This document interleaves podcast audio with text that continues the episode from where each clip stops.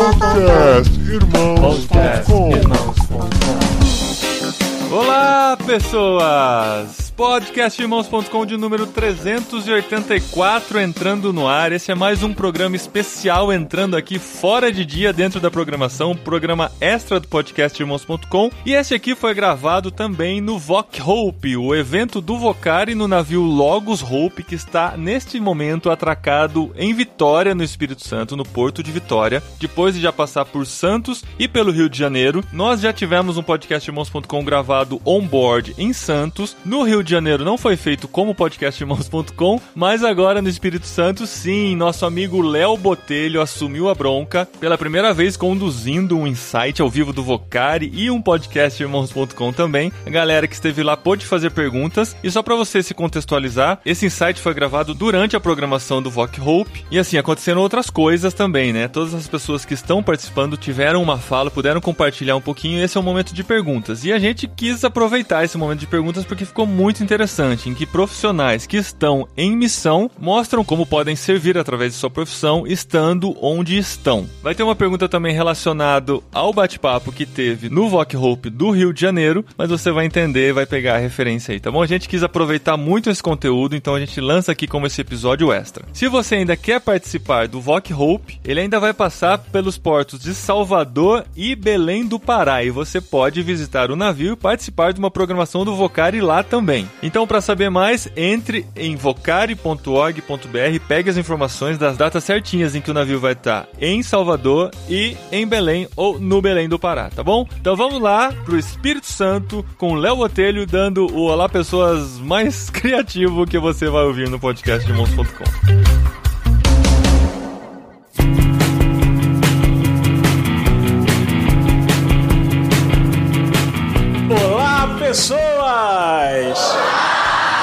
Pessoal, muito bom a gente estar gravando mais um podcast irmãos.com. Esse é o nosso momento insight aqui no Vocari no Navio Logos. É o segundo podcast que a gente grava aqui no Navio Logos Hope. O primeiro aconteceu em Santos, esse a gente está diretamente aqui de Vitória, no Espírito Santo. Quem está nesse papo com a gente é o André Dixon, ele serve na missão base e está servindo no movimento esportivo. William Romero, missionário da MIAF. O Júnior Oliveira, o Júnior serve aqui na cidade de Vitória, mas está envolvido em vários outros projetos no Nordeste, no Norte brasileiro. Também com a plataforma Transforma Brasil, que é a maior plataforma hoje de voluntariado. E também a Brenda Vendramini. A Brenda, ela cuida da comunicação do Instituto Team Street Brasil. É um privilégio poder bater esse papo com vocês agora. E eu queria fazer uma pergunta para começar, enquanto a galera começa a pensar nas suas perguntas. A gente herdou dos gregos aquele dualismo de que existe o sagrado e o profano, e isso faz a gente viver como nós temos uma vida profissional que acontece no âmbito do dia a dia e uma vida ministerial. Ou será que você nunca fez essa separação em algum momento da sua vida? Ah, essa é a minha vida secular, essa é a minha vida do dia a dia. Aqui não, aqui é a minha vida ministerial. Isso aqui é o que eu faço para Deus. Como é que essa compreensão ajuda ou não ajuda a gente na compreensão da nossa vocação? William, você quer começar a falar sobre isso? A gente tem pouquíssimo tempo, né? Na minha opinião, não ajuda, né? Mas a gente tem que tomar cuidado porque a gente pensa assim culturalmente como brasileiro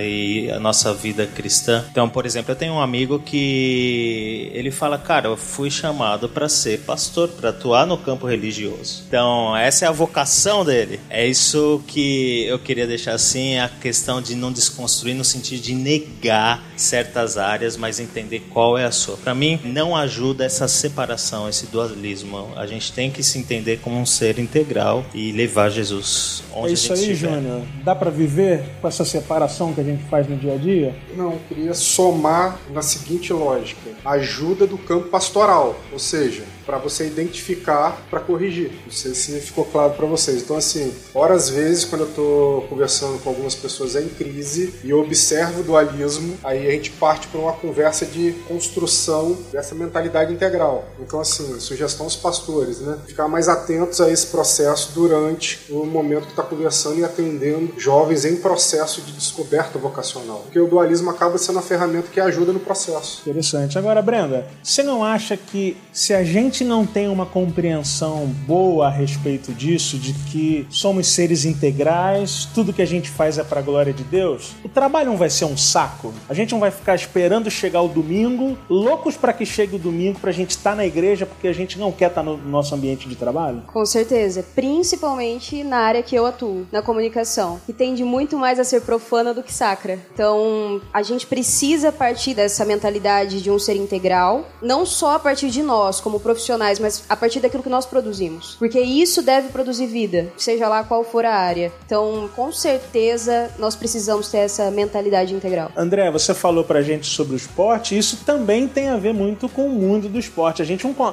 Até, eu, eu me lembro que até, sei lá, talvez 25, 30 anos atrás, a bola era o ovo do capeta. Você não podia. Talvez você se lembre disso, você que tem a minha idade, de que era pecado jogar futebol. E agora, quando a gente entende que tudo é pra glória de Deus e tudo deve ser usado pra glória de Deus, isso muda a nossa mentalidade, né? Cara, eu, eu acho que a questão, além de essa separação não ser algo real, a gente acreditar nisso mostra talvez uma não compreensão correta da narrativa que a Bíblia traz pra gente, né? Que é criação, queda e redenção. É, muita gente fala pra mim, poxa, mas no esporte, dá pra adorar a Deus no esporte? Dá pra fazer isso assim? Porque é um ambiente tão sujo, tão cheio de corrupção, gente usando drogas pra se sair melhor e um monte de coisa e, e tal. E se a gente lembra da narrativa da Bíblia, que é exato, isso é desse jeito porque é quebrado. O pecado quebrou todas as coisas da nossa sociedade. Quebrou a comunicação, quebrou as nossas comunidades, quebrou tudo e quebrou o esporte, inclusive. A nossa missão como cristãos dentro desse mundo é trazer a redenção para esse mundo. É redimir ele mostrando como é que eu pratico esporte, como é que eu faço comunicação, como é que eu faço aquilo, da maneira que Deus queria que a gente fizesse com Isso a criação. Aí, tudo para a glória de Deus. Perguntas? Fala pra gente seu nome, se você quer fazer a pergunta especialmente para alguém ou se é para todos. Meu nome é Fernanda, Fernandinha, o pessoal me chama. Sempre tive vocação missionária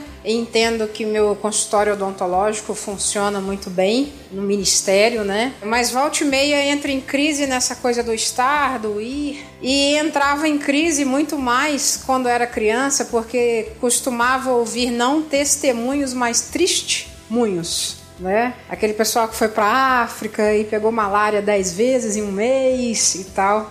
Então eu queria perguntar também para você, William, e talvez para o André também, que incentivo vocês nos dariam para ir para o campo? Ir para o campo é sofrer ou é ter prazer no Senhor, afinal de contas? Desde que eu entrei para o ministério, eu fiz um compromisso comigo mesmo de que eu fosse humano. Isso significa falar do sofrimento e não negar minha fé. As duas coisas coexistem. É difícil você viver em Lopite, onde você vê morte toda semana, onde tem criança pendurada no seu portão porque não tem o que comer e você não consegue alimentar ela tendo o que comer. Você chegar de novo nesse ambiente e não falar disso. É difícil. Eu estou tentando tratar da minha saúde mental desde que eu voltei, porque as marcas ficaram, as cicatrizes estão aqui. Então é difícil. Agora, o meu desafio, na minha resposta para você, é entender que não existe campo para ir se você não entendeu que você já está nele, você já está. Campo não é para onde você vai, você já está.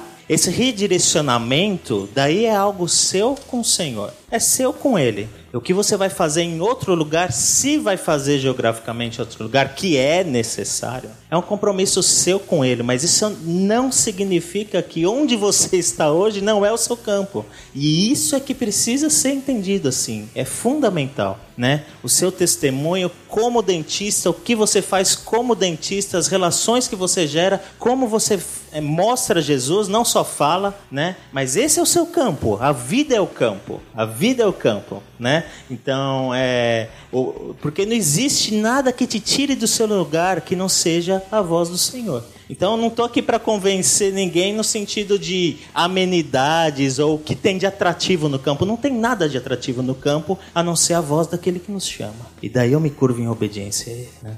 Para mim é isso.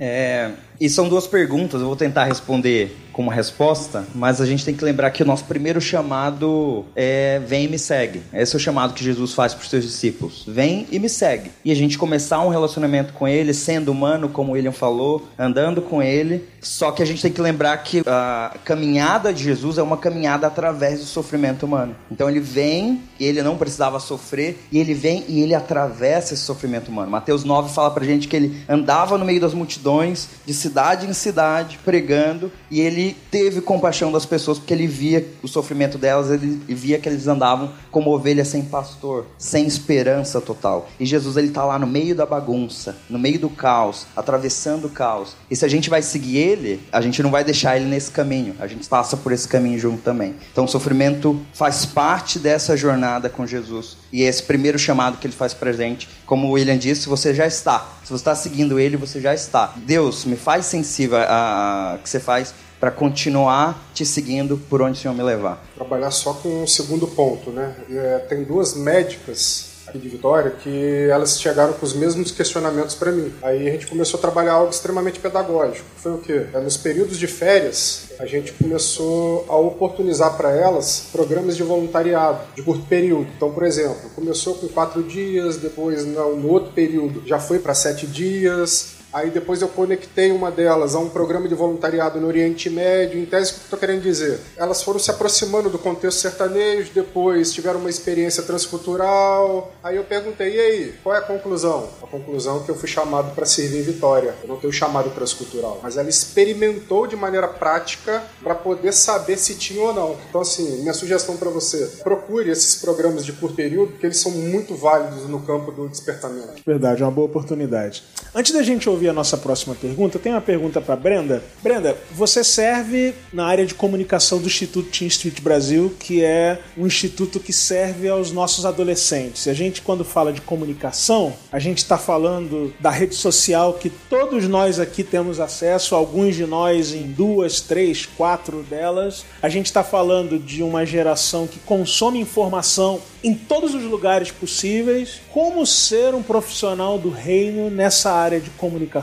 Como é isso para você? Sendo um cristão comprometido com Cristo. Nós temos muito conteúdo sendo gerado, nós temos redes sociais ativas o dia todo, a todo momento, e isso me arrisco a dizer que não vai acabar, mas eu tenho a certeza também que se nós tivéssemos profissionais da área de comunicação, tivessem comprometimento com Cristo, tivessem esse compromisso de integralmente servir ao reino com suas habilidades, nós levaríamos o evangelho muito mais longe, nós chegaríamos onde nossos missionários transculturais têm muito mais dificuldade de chegar. Então, assim, eu acredito na validade desses meios de comunicação que Cristo nos deu para esse tempo, mas eu também acredito na necessidade do despertamento de profissionais de comunicação responsáveis e comprometidos com Cristo. Então, a gente consegue encontrar um monte de conteúdo porcaria, mas a gente consegue encontrar muito conteúdo que pode ajudar a gente na nossa caminhada com Jesus. Que é o que vocês têm feito como Instituto Team City Brasil, né? Sim, exatamente. O nosso diálogo é diretamente com o jovem ou adolescente cristão. Então, assim, até essa voltando um pouco na primeira pergunta, a divisão do, do santo, do profano, é algo que dentro das igrejas ela é real. E esse é um dos nossos papéis, é um dos pontos que nós mais atuamos, que é na desconstrução dessa dualidade. Nós precisamos entregar um conteúdo bíblico, centrado, que o adolescente possa ter essa amplitude né, de evangelho, essa amplitude até mesmo de missão, através do conteúdo que nós geramos. Muito bom, Brenda. Próxima pergunta. Fala o seu nome pra gente, para quem você quer perguntar, por favor. É para o William. Meu nome é Genimar Keila. William, você falou para alguém lá no Rio de Janeiro, olha, compra o ingresso e vai para Vitória que você vai ouvir a resposta. O que, que o advogado pode servir? Então aqui está uma advogada te fazendo essa pergunta, William. Agora te pegou, William. Agora não tem mais escapatória. Não, agora você vai ter que responder. Minha irmã, vamos para Belém. é o seguinte, pensa assim, ó. A gente está no Brasil, certo? O Brasil precisa de pessoas que amam a justiça. Fala assim de todo o coração, precisa? Eu acho que eu não preciso responder mais nada. O chamado do Senhor para sua vida com essa vocação já está posto na mesa. É só entender que eu não preciso largar tudo para cuidar de missionário preso, a não ser que Deus está te chamando para isso como advogada. Mas entender que a advocacia é um instrumento nas mãos do Senhor para trazer justiça para esse país, para o lugar onde você está. Isso é missão. Deus está em missão no mundo e está usando a humanidade, crente ou não crente, para fazer a sua obra nesse mundo. Então, minha irmã, vai na paz, ame a justiça e sirva ao Senhor.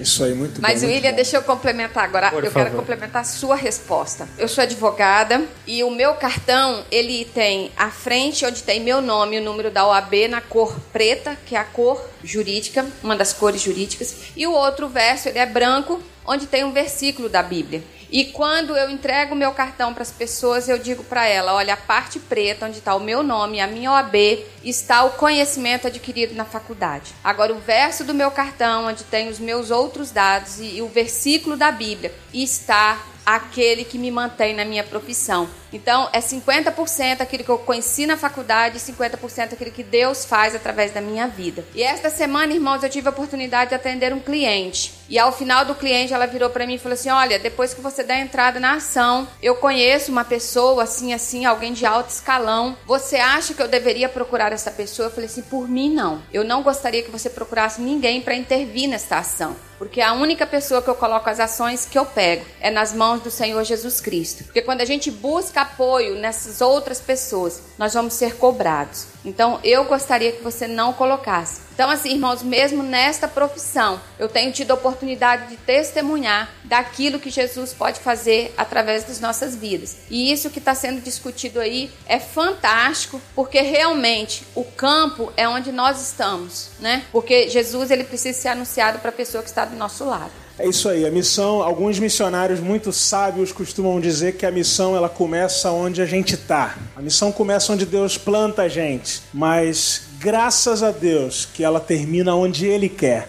Então a gente começa a nossa missão onde Ele coloca a gente. Você está em missão porque Deus está em missão. E aí você está em missão onde você está hoje. Mas que Deus leve muitos de vocês para onde os povos que nunca ouviram falar de Jesus Cristo ainda possam ouvir o Evangelho. Isso seria sensacional.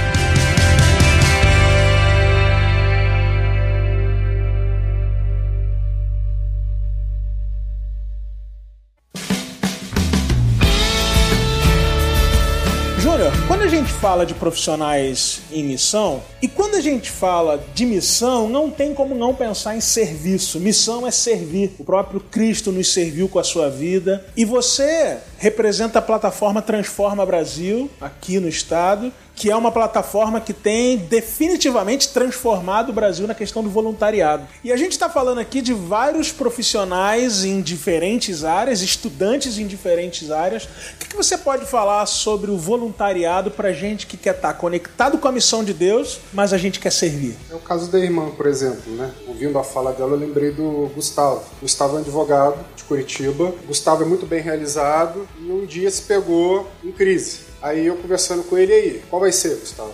Cara, já sei, vou militar pelo marco regulatório do terceiro setor. Foi para Brasília e começou. Só que o escritório dele é responsável por N contas de empresas gigantes. Ou seja, Gustavo ele fala, Júnior, eu tenho chamado bivocacional. Eu tenho meu escritório aqui, mas ao mesmo tempo, na minha grade de horário de voluntariado, eu tô ali em Brasília batendo no martelo ali. Por quê? Porque as leis de terceiro setor do Brasil, elas precisam de ajuste. Então, assim, qual é a proposta do Transforma? A proposta do Transforma é conectar quem quer, no caso, doar hora de trabalho voluntário. E aí eu olho para vocês e vejo os mais diferentes perfis de profissional aqui, uma gama enorme de ONGs, iniciativas sociais lá precisando de pessoas como vocês. Só que ao mesmo tempo, quando eu olho para o Transforma, eu olho para o Transforma como uma das formas de vocês entrar no que a gente chama da teoria do funil. Uma boca larga, só que embaixo a boca ela é bem fina, né? Então, assim, eu olho para a perspectiva do voluntariado como uma maneira prática de você se localizar dentro do teu chamado. Por quê? Ah, vou servir ali no fim de semana naquela ONG, só que eu sou engenheiro. Quando você vê, você está desenvolvendo um projeto para aquela ONG e Deus começa a falar contigo. É muito mais fácil você ouvir Deus em movimento, e aí eu tenho aqui o William e o, e o Dixon de prova disso, do que veio a mim a palavra do Senhor lá na banca de jornal, entendeu? Ou dentro do teu quarto. Eu creio que o voluntariado é uma arma no despertamento vocacional, porque você começa a se aproximar daquilo que, no caso, Deus começa a te direcionar. E aí você começa a encontrar profissionais como o William, como a Brenda, como o Dixon, e aí você começa a ficar curioso. Cara, me conta mais um pouco, me fala mais. Quando você vê, você está se jogando para o Marrocos, quando você vê, você está indo para Bangkok, quando você vê, você está indo visitar a Brenda num congresso no Team Street, mas começou com voluntariado, uma hora por semana. E no final a gente vai ter o nosso último momento, que é o Connect, que é exatamente para que você possa sair daqui com algumas oportunidades bem objetivas e práticas para você se conectar com a missão de Deus. Vamos para a nossa próxima pergunta, Suzy? Oi, boa noite. É Gabriel meu nome. Eu faço a pergunta para o William, servindo para qualquer um, né? Porque ele falou sobre não tinha filho ainda. É, eu faço a pergunta porque minha filha está para nascer nos próximos dias. Como que é essa, essa experiência de estar no campo, tendo uma criança, um filho, é, a preocupação que fica com a educação escolar dela, essas questões é, de relacionar a família com o seu trabalho no campo ministerial? Bom, se a gente quebrar o dualismo entre ministério e profissão, a mesma preocupação que você vai ter em qualquer lugar, você tem hoje aqui também no Brasil. e pode até ser que seja uma oportunidade ainda maior, né? Porque tem muita gente querendo fugir do Brasil. Talvez Deus já esteja te facilitando esse caminho aí para cair fora daqui e ter uma vida em outro lugar, né? É, as relações são as mesmas. As pessoas também estudam nos outros lugares. As pessoas é gente vivendo, né? Com os mesmos, mesmos dilemas. É claro que traz complicações para nós enquanto família. Eu acho que tem que ter um entendimento familiar em tudo isso. É claro que por exemplo, viver no Sudão do Sul com uma criança, não sei, precisa pensar, é claro que precisa, mas eu acho que são dilemas que não mudam da gente vivendo aqui. Eu acho que os dilemas estão postos aí para a vida. Tem sido uma, uma alegria, cara. O meu segundo filho nasceu lá, no continente africano. Então, ele é um africaninho. Trouxe ele junto comigo. Então, mas os dilemas são os mesmos. Eu acho que Deus, da mesma maneira que a gente pede sabedoria aqui, ele vai acompanhar esse processo também da sabedoria. Né? E William, uma coisa que eu acho que eu posso falar em nome de nós cinco aqui, nós cinco hoje vivemos integralmente do ministério, servindo o tempo todo. Alguns menos tempo, outros mais tempo, mas eu tenho certeza que a nossa resposta seria a mesma. Deus nunca falhou. Deus é o dono da missão, a gente faz parte da missão dele ele tem cuidado das nossas vidas em tudo que a gente precisa. Tenho certeza também que se a gente falasse aqui, a gente poderia contar histórias de como nós fomos surpreendidos por Deus com coisas que a gente nem imaginava, mas eu acho que é uníssono isso. Deus ele cuida da gente, pessoal. Deus ele cuida da gente aqui no Brasil, na nossa zona de conforto, no nosso lar, na nossa igreja, onde Deus colocar no seu coração que ele quer levar você. Vá em paz. Ele vai cuidar de você, ele vai capacitar você, ele vai te dar os recursos necessários para que você desempenhe aquilo que ele quer que você desempenhe. A fonte é a mesma, é o Senhor, é o Deus da missão, é o Deus de missões. Então, se ele estiver chamando você, atentamente diga para ele: Senhor, eu não sei se eu dou conta, eu não sei como é que vai ser, mas se o Senhor está me chamando, o que eu posso fazer é falar: Senhor, ó, eu estou aqui. E a nossa oração nessa noite é que você diga só isso para ele: Senhor, eu estou aqui. Os recursos eu não tenho, talvez o líder da minha igreja não pense da mesma forma que eu penso em relação à minha vocação. Isso aqui, se a gente tivesse mais tempo para conversar sobre essas questões, dos recursos financeiros, como é criar uma família no Sudão do Sul, um país, um país novo que é fruto de uma guerra civil que massacrou milhares de pessoas. Como criar uma criança no Sudão do Sul? Como, como viver a vida que a gente tem vivido nas nossas cidades tão violentas hoje? A resposta é a mesma. Não há lugar mais seguro para a gente estar do que no centro da vontade de Deus. Se o centro da vontade de Deus é aqui em Vitória, Viva aqui em Vitória, você vai estar seguro, você vai viver o cuidado de Deus. Agora, se o centro da vontade de Deus é na faixa de Gaza, se o centro da vontade de Deus é no Sudão do Sul, vá com a mesma confiança, porque esse Deus que ama a humanidade, que quer resgatar a humanidade, é o Deus que capacita você com seu espírito para que você cumpra a missão dele. E para a gente poder terminar nesse clima de, de fazer você entender que Deus quer que você participe da missão dele, eu queria pedir para os nossos convidados, nesses últimos minutos que a gente tem, se vocês pudessem, em 30 segundos aí, qual o recado que vocês queriam deixar para essa galera aqui? Qual a mensagem que vocês queriam resumir para essa galera aqui dessa noite? William, vamos começar com o mais jovem? Puxa. ah, gente, é, é difícil falar de missão sem falar de obediência. É, a gente ama um Deus, Criador da vida, então As pessoas falam, ah, vem mobilizar missões. Gente, mobilizar, Deus já está se movendo. Falar de missões é olhar para Ele e ouvir o que Ele tem para nossa vida individualmente. Então, a minha oração é para que a gente saia daqui com os corações abertos para ouvir dele, dele, o que Ele está trazendo para o seu coração. Acho que- Amém, William. Muito obrigado. Júnior. Uma coisa que eu tenho estimulado todos aqueles que estão no meu entorno, né? Seja simples. Por quê? Tem tanta teologia sobre a missão de Deus que a forma como, na verdade, Deus ele geralmente desperta as pessoas é na simplicidade. Então, assim, eu estava na época trabalhando dentro do escritório de café, aí eu comecei a fazer trabalho voluntário numa agência missionária. Resumo da obra. Eu estava vendendo CD, vendendo camisa e rodando curso de pequeno prazo. Aí eu comecei a olhar para aquilo de maneira um pouco mais estranha. Ou seja, Júlio, como é que Deus te chamou para missão? Cara, eu abri Mateus 28 e fiquei olhando para aquilo ali, ó. Ide por todo mundo. Só que o processo foi um processo, gente. Ele foi constante e foi simples. Ele não foi nada. Ah! Então sejam simples. Não despreze os pequenos começos. Beleza? E esse é um valor do Vocário, na simplicidade e desprendimento. Brenda, Deus é intencional. Então, não desconsidere as coisas que queimam no coração de vocês, as habilidades que vocês têm, porque com certeza Deus foi intencional quando ele colocou isso em você. Mas ele também é extremamente amoroso. Então, nessa caminhada de missão, considere sim o que você tem, mas também considere seus sonhos, porque ele quer fazer parte da construção deles com os sonhos que ele tem para você. Obrigado, Brenda. André, último recado que você É. pode deixar para essa galera. Para você que nunca pensou sobre missão, ou para você que está sendo atordoado por isso, o meu recado para você é: tenha coragem para deixar a sua agenda à disposição de Deus. A coisa mais perigosa que a gente pode fazer é fazer o que Deus não queria que a gente estivesse fazendo. E Jonas aprendeu isso da pior forma. Quando Deus mandou ele para um lugar, ele quis ir para outro. Então tenha coragem para colocar a sua agenda à disposição de Deus. Esse é o recado que eu dei. Meus amigos, muito obrigado. Esse foi o nosso insight aqui no Voc Hope, aqui na cidade de Vitória, no Espírito Santo. Podcast irmãos.com. Muito obrigado. Espero que tenha sido um tempo bom para vocês.